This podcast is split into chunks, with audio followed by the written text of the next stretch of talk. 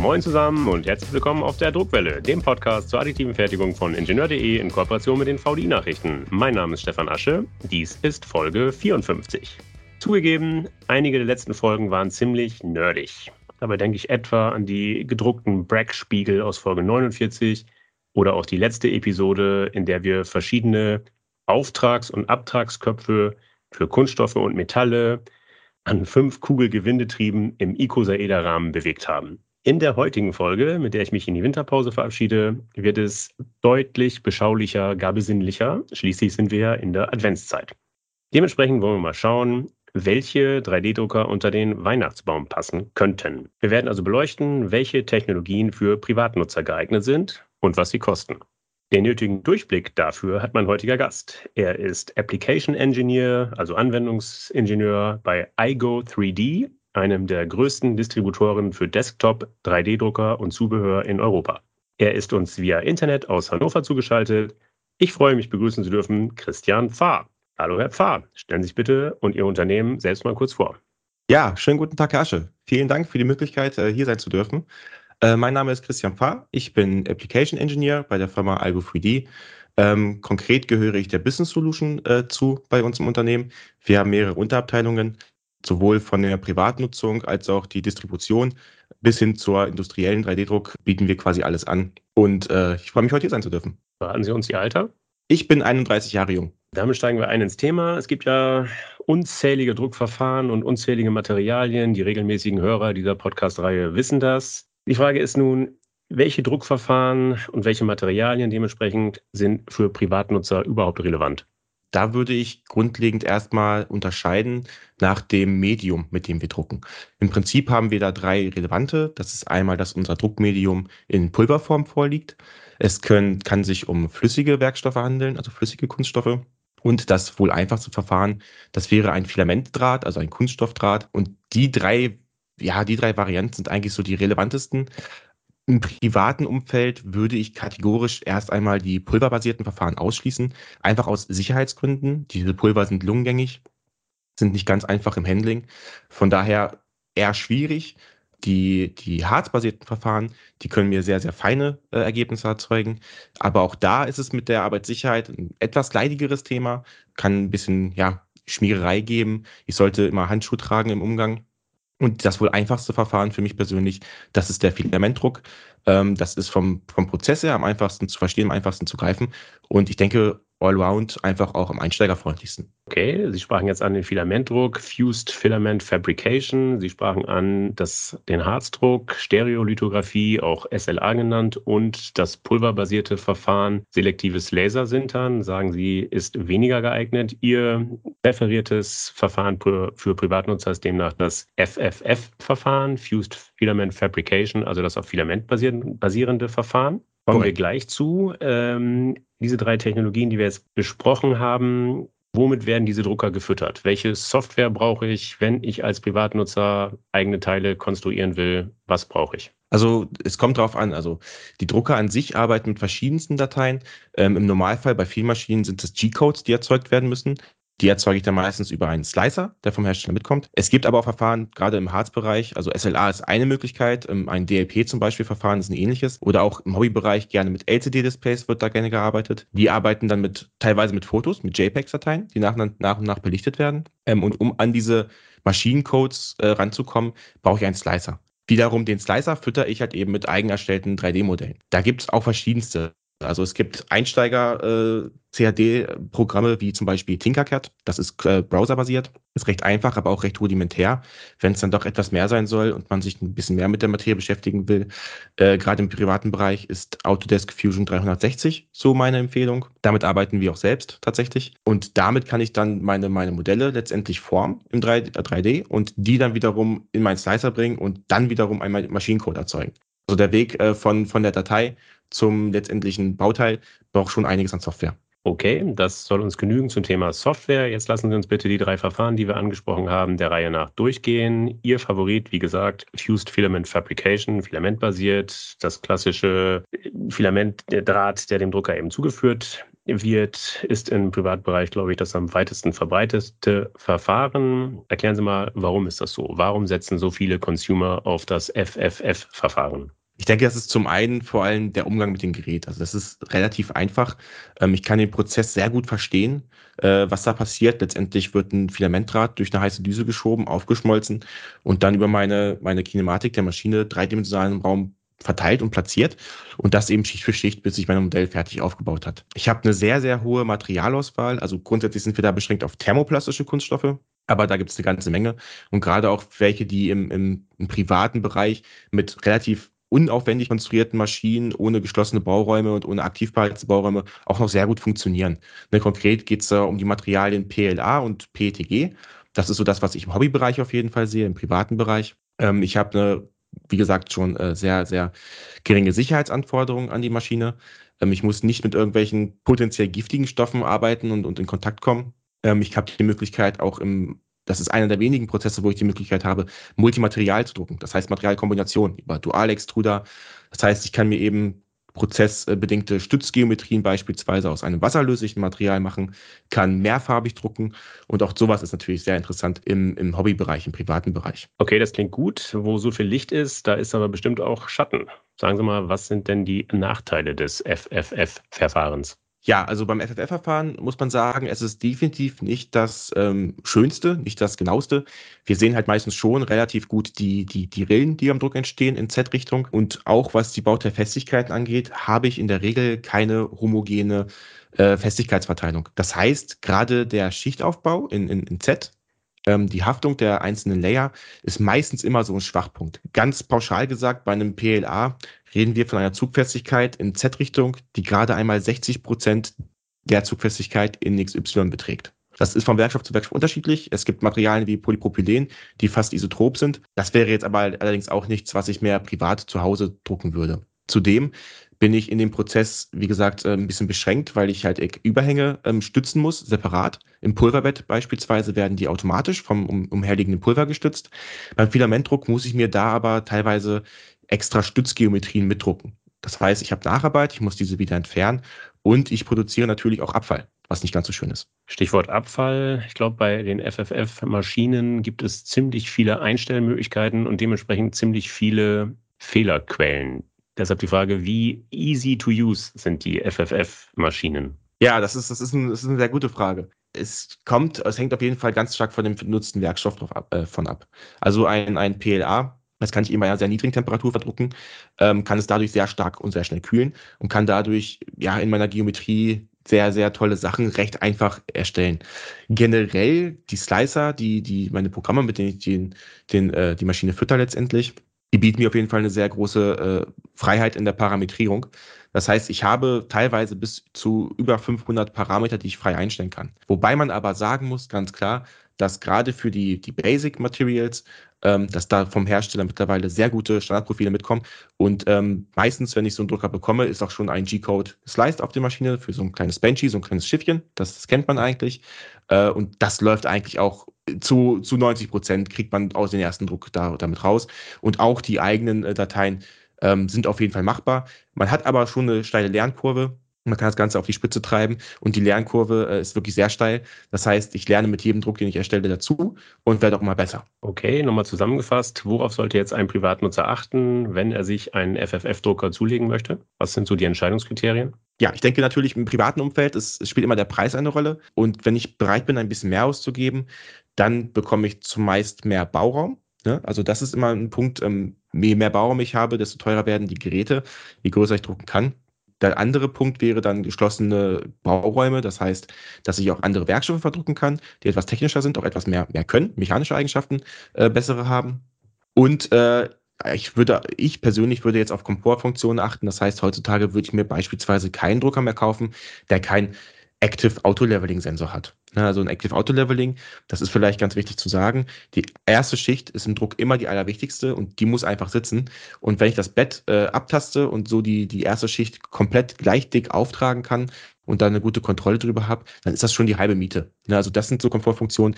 Weitere Komfortfunktionen wäre zum Beispiel ein Filament Outrun Sensor, dass der Drucker erkennt, sobald das Filament leer wird dann entsprechend eine Pause macht und ich Filament nachlegen kann. Ne, das sind alles so Sachen, kleinere Features, äh, wo dann aber auch der Preis entsprechend nach oben geht. Von welchen Preisen reden wir denn hier? Wie ist die Spannbreite? Was kostet der billigste FFF-Drucker bis hin zu, Sie haben eingangs gesagt, Sie arbeiten da auch im Industriebereich. Ich glaube, da reden wir dann von ganz anderen Größenklassen. Geben Sie uns doch mal einen Überblick. Also ich würde sagen, wir können einsteigen ab 200 Euro. Das macht Sinn in dem Bereich. Das geht tatsächlich hoch für industrielle Anlagen bis zu 500.000 Euro, teilweise auch in die Millionen. Das sind dann aber wirklich industrielle Maschinen, ähm, die bei uns eigentlich heute nicht mehr relevant sind für das Gespräch. Sie sagen ab 200 Euro für den Privatmann oder die, die Privatperson bis wohin? Also High-Level-Privatgeräte kosten wie viel?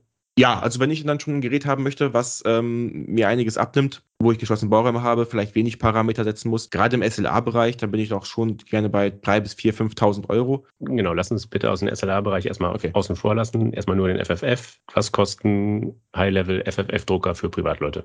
Da würde ich sagen, High-Level. Äh, es ist, ist wirklich schwierig, da eine Spannung zu finden. Ähm, auch der Einstieg bis zu 5000 Euro, wo ich dann anfange, aktiv beheizte Bauräume zu haben.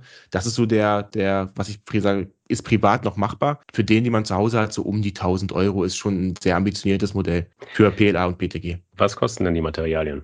Die Materialpreise, also das ist ganz, ganz, ganz unterschiedlich, ähm, kommt darauf an, wo ich sie beziehe. Ähm, da gibt es natürlich relativ günstige Importe aus, aus, aus, aus, aus äh, Fernost. Da liege ich beim Kilopreis so ab 15 Euro. Und dann gibt es halt auch hochqualitative Materialien, da gibt es teilweise kohleversetzte Materialien. Das geht dann auch mal gerne hoch bis 100 Euro pro Kilogramm. Da gibt es wirklich eine riesen Spannbreite.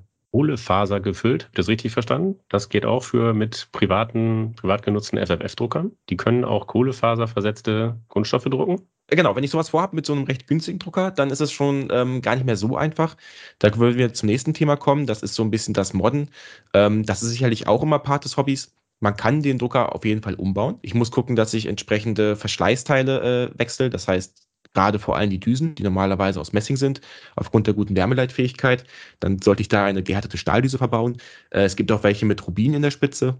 Aber was ich nicht vergessen darf, ich muss gucken, eigentlich überall da, wo das Filament Kontakt hat, das heißt auch hinten im Extruder, im Antrieb, die Zahnräder sollten entsprechend verschleißfest ausgelegt sein. Und dann kann ich aber auch tatsächlich kohlefaserverstärkte Materialien verdrucken. Kohlefaser, Glasfaser, ähm, da gibt es da gibt's ganz große Auswahl. Gehört habe ich sogar davon, dass es auch metallgefüllte Kunststoffe gibt. Heißt das, dass man als Privatmann mit einem FFF-Drucker auch Metallteile drucken kann? Ja, definitiv. Also äh, wir konkret äh, verdrucken da die Materialien vom BASF. Da gibt es zwei Edelstähle derzeit zur Auswahl. Und vom, vom, vom Drucken her ist es eigentlich gar nicht so der Akt. Also das druckt sich relativ ähnlich wie ein ABS. Das heißt, ab der gewissen Bauteilgröße, ab der gewissen Masse, sollte ich schon geschlossene Bauräume haben, um etwas mehr Temperatur in den Prozess zu bringen und den Schrumpf kontrollieren zu können.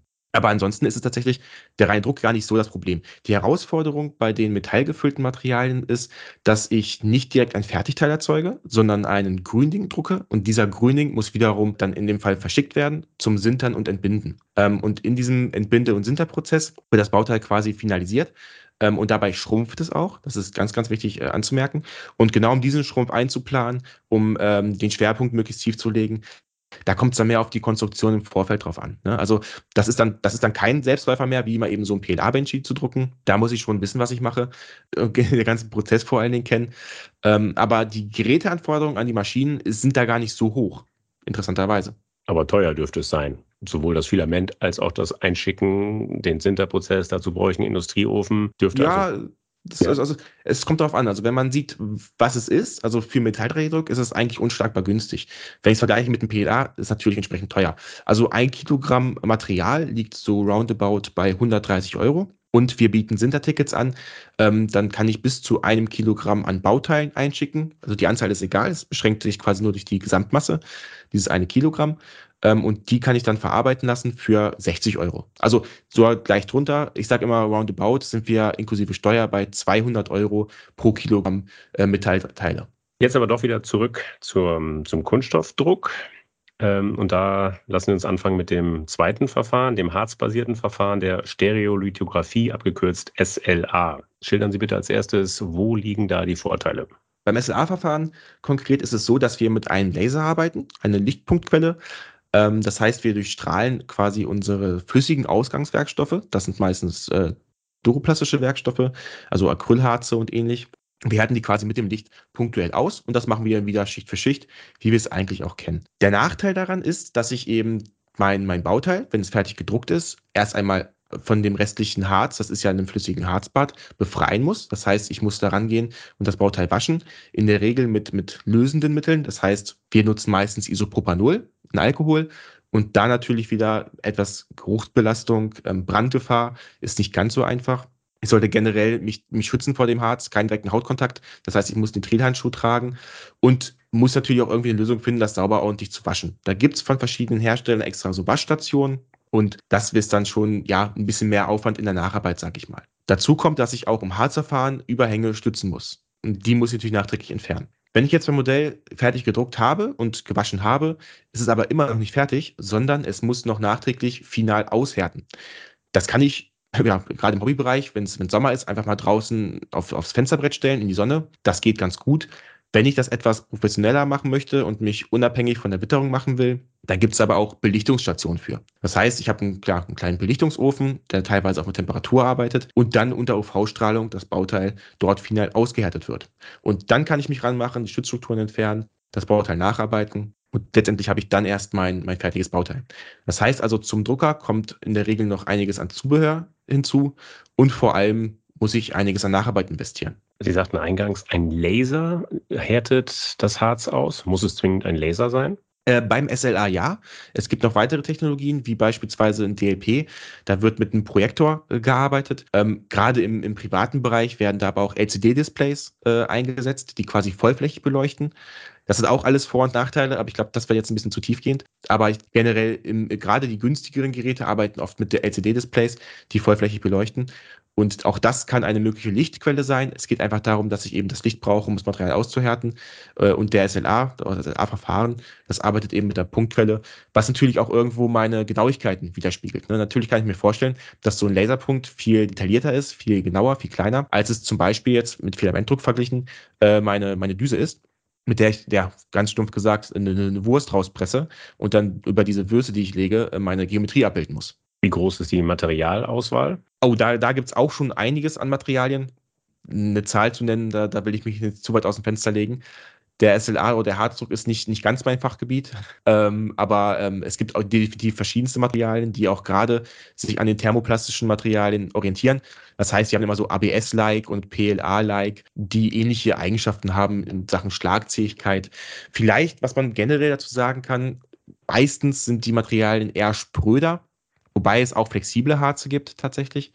Ähm, und der andere große Nachteil generell sind die Harze oder die fertigen Bauteile dann auch nicht unbedingt UV-beständig, weil ich ja einen, einen Härten, UV-aushärtenden Werkstoff habe. Das heißt, wenn ich das für einen Außeneinsatz plane, würde es Sinn machen, nochmal Post-Processing zu betreiben und die Bauteile zu versiegeln oder zu lackieren, in irgendeiner Art vor UV-Strahlung zu schützen. Wie groß können Bauteile werden in privat genutzten SLA-Maschinen?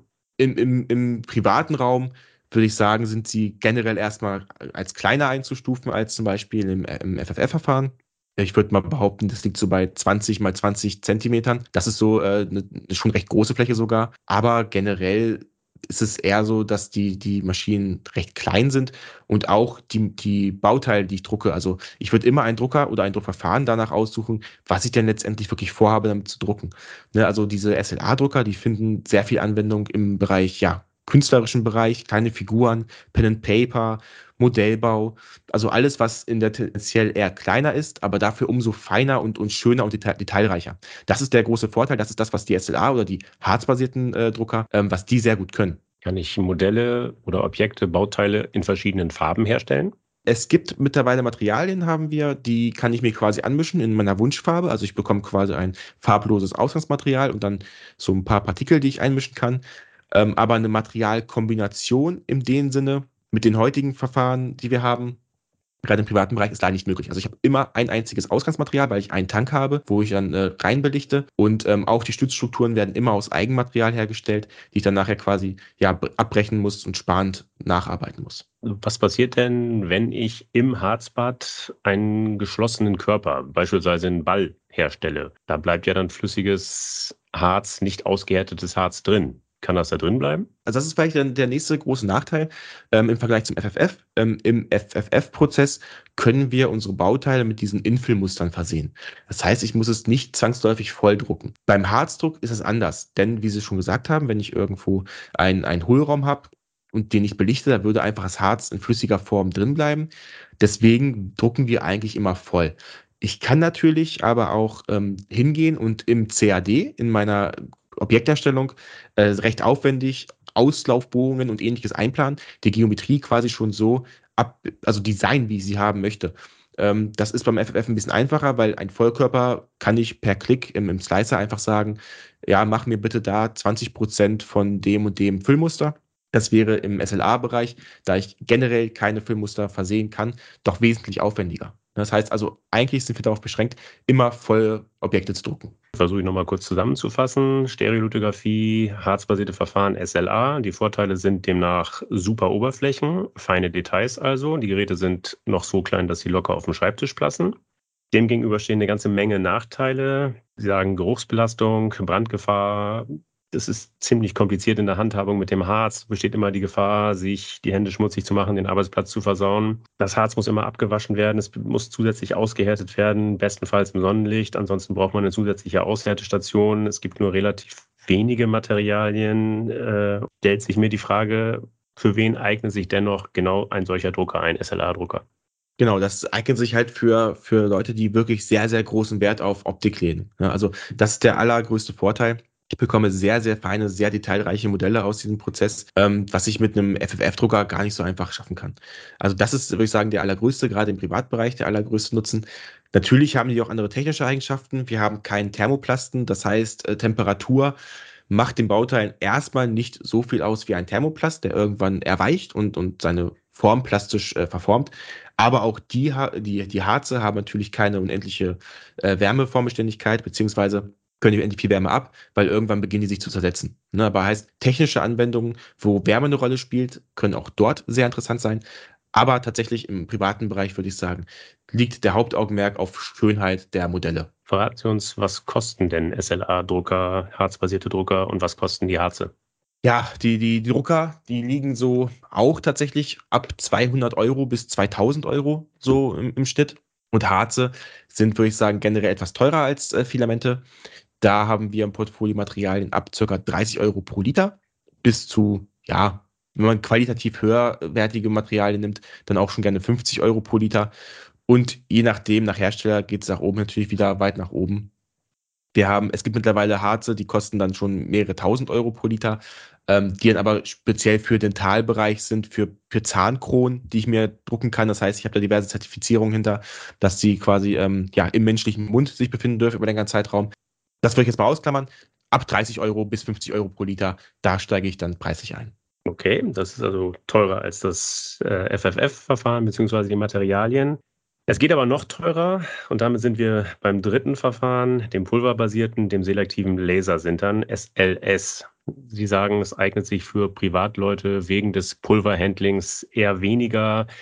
Der Vollständigkeit halber lassen wir uns, dort, uns trotzdem kurz drauf gucken. Was sind die Vorteile des Pulverbettbasierten Lasersinterns? Der äh, größte Vorteil ist eigentlich, dass ich einen sehr hohen Freiheitsgrad habe und nicht mit zusätzlichen Stützgeometrien arbeiten muss. Weil dieses Pulverbett, ähm, was vorhanden ist, immer meine, meine kompletten Bauteile stützt. Also sie liegen quasi in allen Raumrichtungen gestützt. Dadurch kann ich sehr, sehr viele Freiheiten in der Geometrie abbilden. Also das heißt, ganz typische Print-and-Place-Geschichten, ähm, Gelenke, die ineinander verschachtelt sind, die ineinander gedruckt sind. Etwas, was ich typischerweise gar nicht mehr spannend äh, verarbeiten kann. Das ist da so der allergrößte Vorteil. Der nächste Vorteil liegt darin, dass es vom Prozess her Sinn macht, die, Bau die, die Druckjobs zu, zu nesten. Das heißt, ich sammle eigentlich Bauteile, um so gut es geht den Prozess auszunutzen, weil mein Pulver nach dem, nach dem Verfahren ein bisschen recycelt werden muss und recycelt werden kann. Aber zum Großteil macht es daher Sinn, den Baujob so voll wie möglich zu packen mit Bauteilen. Das heißt, SLS ist eigentlich gerade für Kleinserien oder Serienbauteile sehr gut geeignet. Ähm, da da macht es äh, von der Geschwindigkeit her Sinn, wirklich auf, der, auf, auf ein SLS-Verfahren zu, zurückzugreifen. Ähm, genau. Und generell habe ich natürlich auch weniger Schrott, weniger, weniger Müll, weil ich keine Schutzstrukturen habe. Habe eben nur dieses Pulver, was ich einfach ja sieben muss und recyceln muss, ein bisschen aufbereitet werden muss. Danach kann es aber wieder zurück in den Prozess geführt werden. Sie hatten beim FFF-Verfahren geschildert, dass die Anbindung in Z-Achse suboptimal ist. Ähm, wie ist das beim SLS, beim Pulverbett? Auch da kommt es ein bisschen auf den Werkstoff drauf an. Um es generell mit dem FFF-Verfahren zu vergleichen, kann man erstmal sagen, besser. Nahezu isentrop. Also nicht immer pauschal über den Kamm zu scheren tatsächlich ähm, für jedes Material, aber auf jeden Fall äh, besser in, in der Raumrichtung, als es beim FFF der Fall ist. Einfach weil die Kammer von meinem Werkstoff auch durchgehend beheizt ist. Also das Pulver wird quasi schon relativ nah an seinen Schmelzpunkt herangeführt. Und dann kommt der Laser im, im Verfahren und äh, holt die letztlichen, die restlichen Watt Energie äh, in das Material, um es dann letztendlich zum Aufschmelzen zu bringen, um dann die Bindung zur vorherigen Schicht herzustellen. Klingt für mich also erstmal alles ganz gut. Klingt so, als sei SLS abseits des Problems des Pulverhandlings durchaus geeignet für Privatleute. Aber es gibt eben auch ein paar Nachteile. Welche sind das? Genau, das ist zum einen wie gesagt, das Pulverhandling, die Arbeitssicherheit. Die Pulver sind lungengängig. Ich habe das überall rumfliegen. Das wird sehr, sehr schwierig, ähm, in privaten Räumen, sage ich mal, vernünftig zu betreiben. Es gibt auch da Nacharbeit, denn ich muss diesen Pulverkuchen ja nachher entpulvern. Ich muss meine Bauteile aus diesem Pulverbett befreien. Auch das ist ein, ein, ziemlich hoher Aufwand und lohnt sich für ein einziges Zeitenregel nicht. Deswegen batchen wir da, wie gesagt, auch. Und natürlich aber auch äh, der Preis. Also Preislich steigen wir da ein ab circa 10.000 Euro nur für den Drucker. Okay. Dazu kommt natürlich noch Peripherie und Co. Ähm, sinnvolle Komplettlösungen bewegen sich so zwischen 40 und 50.000 Euro und das geht dann hoch für Industrieanlagen auch mal locker ab 100.000 Euro und aufwärts. Wie gesagt, das sind dann wirklich eher Systeme für Auftragsfertiger, die, die viele Teile auf einmal produzieren wollen in kurzer Zeit ähm, wo wirklich dann Funktionsteile sind und in Kleinserien. Ähm, für Privaten mal eben jetzt ein, ein, kleines Banshee, ein Schiffchen zu drucken, ein kleines Modell zum Anschauen, macht der Aufwand drumherum eigentlich keinen Sinn. Was kostet das Material, also das Pulver? Ist das auch entsprechend teuer? Ja, auf jeden Fall. Äh, da haben Sie mich jetzt, äh, genaue Werte kann ich Ihnen da gerade tatsächlich gar nicht nennen. Ähm, ja. Ich kann mal eben kurz nachschauen. Ist gar nicht mhm. nötig. Ich glaube, wir haben, Sie haben schon festgestellt bzw. ausgearbeitet, dass allein die Maschinen so teuer sind und das Handling so kompliziert ist, dass das im Zweifel auf die Kosten des Pulvers für den Privatmann nicht mehr ankommt. Deshalb brauchen wir da jetzt keine genauen Zahlen, es sei denn, Sie finden sie ad hoc. Ja, habe ich gefunden. Also okay. die, die Pulverkosten ganz grob äh, liegen so ungefähr um die 200 bis 300 Euro pro Kilogramm. Das ist das günstigste, was ich gefunden habe. Äh, wichtig, man muss natürlich auch ein recht qualitatives Pulver haben. Ne? Also es, es darf, der Feuchtigkeitsgrad spielt eine große Rolle. Ähm, die Partikeldichte, die Partikelgröße spielt eine Rolle. Das heißt, ganz günstig finde ich, also roundabout ab 200 bis 300 Euro pro Kilogramm steigen wir da mit unseren äh, Verbrauchsmaterialien ein. Also deutlich teurer als, als im, im Filament oder auch im Harzdruck. Ähm, ich denke, für den Privatmann könnten wir das so vom Tisch kehren. Gut, ähm, jetzt haben wir die drei beziehungsweise zwei wichtigsten Druckverfahren für Privatleute vorgestellt. Zusammenfassend stelle ich fest, es gibt da keine Lösung, die wirklich für alle Nutzer ideal ist alles hat Vor- und alles hat Nachteile. Deshalb lassen wir uns doch bitte einfach mal ein paar Beispielfälle konstruieren im Hinblick auf den Weihnachtsbaum. Wie gesagt, Fall 1, beispielsweise das zwölfjährige Kind möchte erste Erfahrungen sammeln mit dem 3D-Druck. Was empfehlen Sie den Eltern als Weihnachtsgeschenk? Und was sollten die Eltern dafür investieren? Das ist eine sehr gute Frage. Ähm, zwölfjähriges Kind wir gehen mal davon aus, dass wir noch gar nicht so viel Erfahrung mit, mit, ja, mit rechnerorientierten Design äh, haben, da doch eher unsere Kreativität ein bisschen im Vordergrund steht ähm, und vielleicht doch eher mit, mit Stiften malen. Und tatsächlich ähm, gibt es da sogenannte 3D-Druckstifte. Das sind eigentlich auch kleine FFM, äh, FFF-Maschinen, beziehungsweise eigentlich nur die, die Heizelemente und die Düsen. Und die Kinematik dahinter erfolgt letztendlich durch den Arm des Verbrauchers. Das heißt, ich kann quasi Kunststoff aufschmelzen, durch eine Düse pressen und wie mit dem Stift ganz normal äh, irgendwo auftragen. Und das kann ich dann auch einfach auf die Spitze treiben, wenn ich ein bisschen Geduld habe und das dreidimensional Schicht, Schicht für Schicht tun, wie es ein Redoka tut. Das wäre sicherlich so die, die die einfachste Variante. Ne? Wenn man sagt, okay, ich als Papa bin dabei und, und habe vielleicht ein bisschen auch äh, Lust und, und möchte mir das angucken, dann muss ich vielleicht nicht mal selbst konstruieren, sondern es gibt auch Websites, äh, diverse Websites, wo ich äh, Modelle runterladen kann, bereits fertige. Ne? Um da mal welche zu nennen, das wären Printables oder auch Thingiverse. Ich würde sagen, das sind so die beiden, die beiden größten. Und da kann ich mir fertige Modelle runterladen. Und dann wäre auch ein handelsüblicher FFF-Drucker eine Option. So ein Stift, was ja im Kern nichts anderes ist als eine Heißklebepistole. Was muss man dafür ausgeben? Oh, das ist eine gute Frage. Wir hatten die im Sortiment. Ich glaube, die lagen so bei um die 50 Euro grob. Gut, das zum zwölfjährigen Kind. Der nächste Fall, der, die Jugendliche möchte jetzt vielleicht regelmäßig irgendwelche Fantasiefiguren oder kleine Gadgets für den Schulalltag erschaffen. Welche Technologie, wie viel Taschengeld muss angelegt werden? Also gerade wenn das Thema Figuren fällt, ich sage jetzt mal Pen and Paper, irgendwelche hübschen kleinen Anschauungsobjekte, die möglichst gut aussehen sollen, würde ich sagen, sind wir hier mit einem mit einem Einsteiger SLA-Drucker äh, gut bedient. Da sollten wir investieren, ja, schon so um die 500 Euro grob, ähm, zumal ich auch noch ein bisschen Material natürlich einplanen muss und vielleicht gucken muss, dass ich ja natürlich die Nacharbeit äh, entsprechend auch mich darauf vorbereite. Bei dem Budget würde ich jetzt sagen, rechnen wir mal mit, mit, mit guten Sonnenschein im Sommer, ähm, dass wir keine extra Belichtungsstation brauchen. Natürlich kann man das aber auch immer später upgraden. Aber in solchen Fall für, für kleine, schöne Figuren wäre doch ein harzbasiertes Verfahren meiner Meinung nach am besten geeignet. Okay, der dritte Fall. Wir gehen vom Niveau eine Stufe höher. Lassen uns betrachten den ambitionierten Bastler, die engagierte Tüftlerin, der die will alle möglichen Herausforderungen im Haushalt lösen. Was sollte der, die für eine Technologie wählen und was auch hier die Frage, soll investiert werden, muss investiert werden?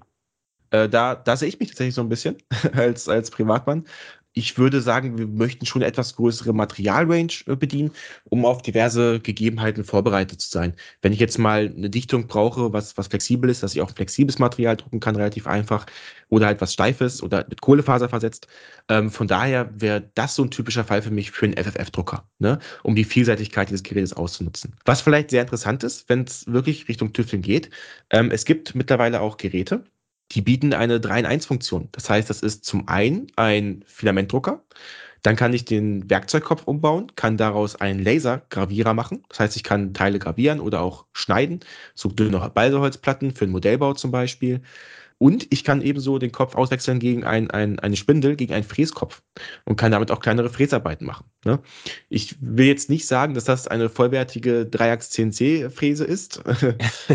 das, das will ich nicht sagen. Aber für den Hobbybereich, für den Werkstattbereich, in dem Rahmen, kann das doch schon durchaus brauchbar sein. Ja. Genau, das wäre ein Gerät, womit ich mich sehr, sehr breit aufstelle und womit ich alle Eventualitäten abdecke.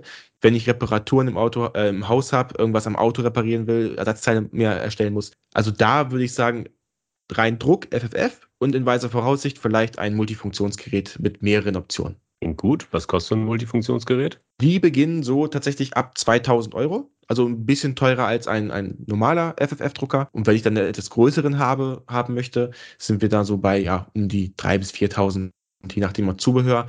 Wir zum Beispiel als deutscher Händler dürfen den auch gar nicht ohne Zubehör verkaufen. Zum Beispiel das Gehäuse, also da kommt ein ganzes Gehäuse mit, wegen dem Laser. Sobald ein Laser da ist, müssen wir als deutscher Händler immer für die Schutzklasse sorgen. Das ist Laserschutzklasse 1.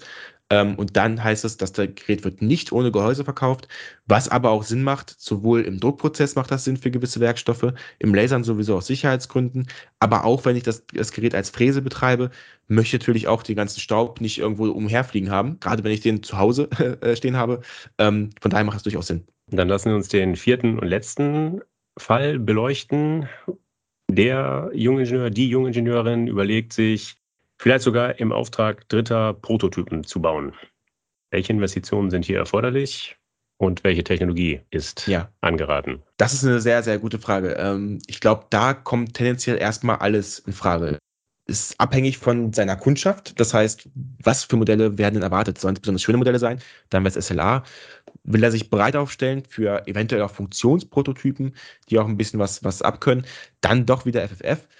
Aber hier wäre tatsächlich der Fall, wo man überlegt, wenn man das Ganze ausbaut und, und ich meine, wenn es als Dienstleistung betrieben wird und wirklich eine hohe Nachfrage besteht, eventuell die Investition ins SLS. Weil dort kann ich wirklich große Mengen herstellen mit diversen Freiheitsgraden, ohne groß äh, Änderungen an den, an den Modellen vornehmen zu müssen, die ja nicht selbst erstellt werden in diesem Fall. Das heißt, hier mehr oder weniger kommen eigentlich alle äh, in, in Frage. Klar, die Investition ist da auch ein ganzes Stück höher, gerade im SLS-Bereich wenn man sich breit aufstellen möchte als Dienstleister, macht es auch immer Sinn, einen Dual-Extruder im FFF-Verfahren zu benutzen. Einfach weil ich halt keine Macht über die Konstruktion der, der Bauteile habe und so bewusst Stützstrudung vermeiden könnte. Ähm, aber mit einem Dual-Extruder bin ich eben so breit aufgestellt, dass ich mit wasserlöslichen Materialien stützen kann, was mir einen ganz anderen Freiheitsgrad gibt. Ne? Also ich habe ganz andere Machbarkeiten. Und da möchte ich vielleicht mal verweisen, gerade wenn es das heißt Jungingenieur, ähm, dass wir aber auch immer wieder zum Beispiel regelmäßig Gebrauchtgeräte bei uns im Angebot haben. Also das ist natürlich auch eine Option, wo ich ein bisschen Geld sparen kann, den Invest denken kann. Es muss nicht immer das Neueste sein.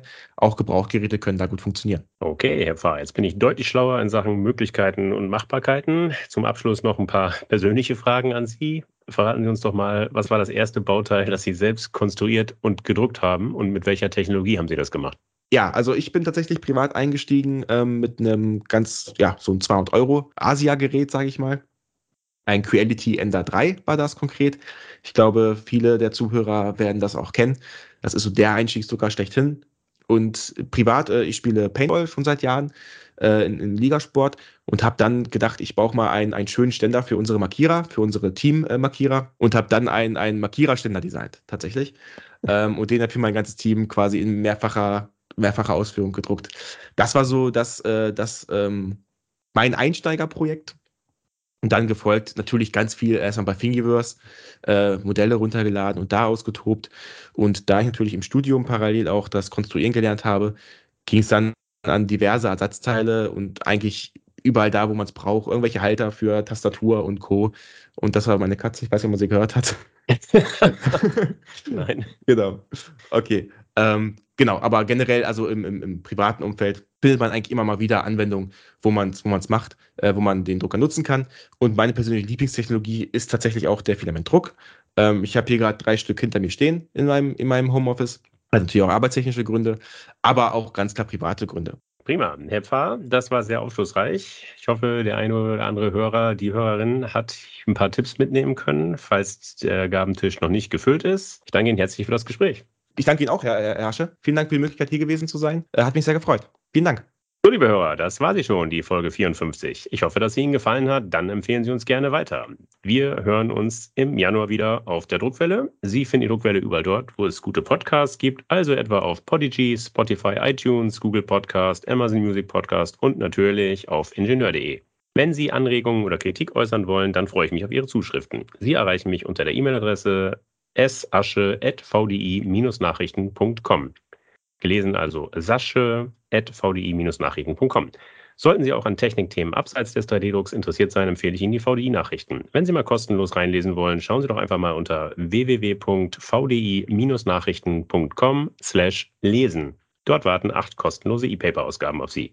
Jo, das war's für heute. Bleibt mir noch zu sagen, ich wünsche Ihnen frohe Festtage, guten Übergang ins neue Jahr wir hören uns im nächsten Jahr. Auf Wiederhören, munter bleiben und tschüss.